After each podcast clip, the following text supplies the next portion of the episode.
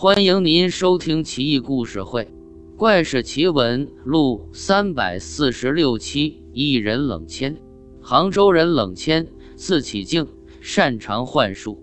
他在家也不干别的营生，就把泥巴做成铁钉卖，销量很好，聊以过活，日子也算有滋有味，怡然自得。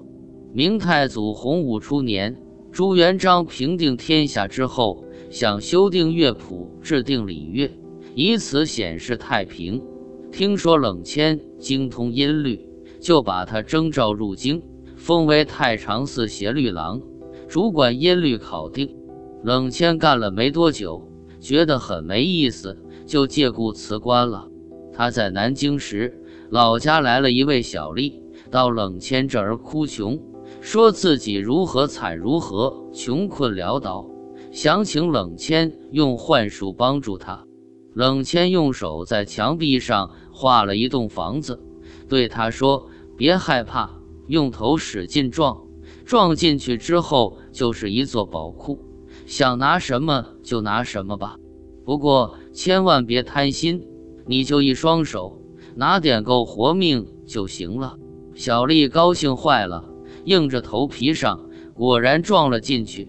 里边豁然开朗，真的是一座宝库，金银珠宝应有尽有，看得他眼花缭乱，却也只能用双手拿了几件宝贝出来，换了不少银子。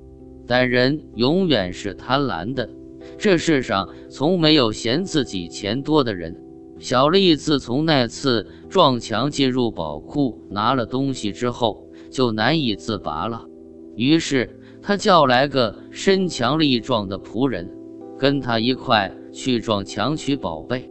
不料在取宝贝的时候，仆人把路引不小心丢在宝库中。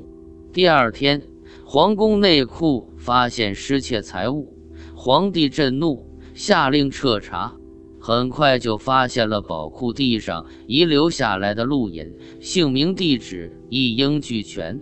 衙差按图索骥。很快捉到那个仆人，仆人大呼冤枉，直接招供自己的主人。小丽随即落网，顺藤摸瓜，终于查到了始作俑者冷谦。朱元璋大怒，喝道：“有官不做，偏去做贼，会点法术了不起吗？给朕抓回来！”锦衣卫出动雷厉风行，冷谦很快被俘。一行人走到龙湾的时候，冷谦潸然泪下，不无感触地对押送自己的锦衣卫说道：“哎，南京城近在咫尺，皇上怒了，看来这回我是活不成了。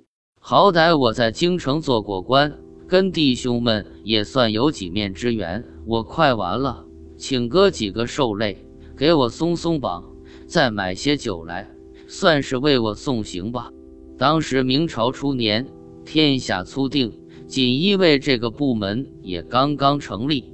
冷谦这么一说，搞得大伙都有点伤感，就帮他松绑，买来一大瓮酒来，一起痛饮。酒快喝光了，冷谦盯着酒瓮看了良久，忽然跳了进去，竟消失了。锦衣卫急坏了，惊慌失措，觉得不好交差。就把酒瓮封了，抬到皇宫听朱元璋发落。朱元璋问明情况，很生气，对着酒瓮喝道：“冷谦，快给朕出来！”酒瓮发出声音：“我不出去，说不出去就不出去。”朱元璋道：“你不出来，就把你摔碎了，让你碎尸万段。”酒瓮又出声音道：“皇上啊，你太狠了，我偏不出来。”朱元璋急了，一挽袖子冲上前去，拎起酒瓮就往地上摔，酒瓮被摔得粉碎。朱元璋命令工人打扫，把碎片分成很多份，分别拿到各处，但只要有人呼唤冷谦，都能应答。朱元璋很是惊骇，下令将酒瓮复原，悄悄埋到宫外了事。还有传言说。冷谦在被锦衣卫捕获之后，捡了一只纸鹤飞走了。在瓮中答话的一人是另一个江湖术士刘月林，也不知哪个是真，哪个是假。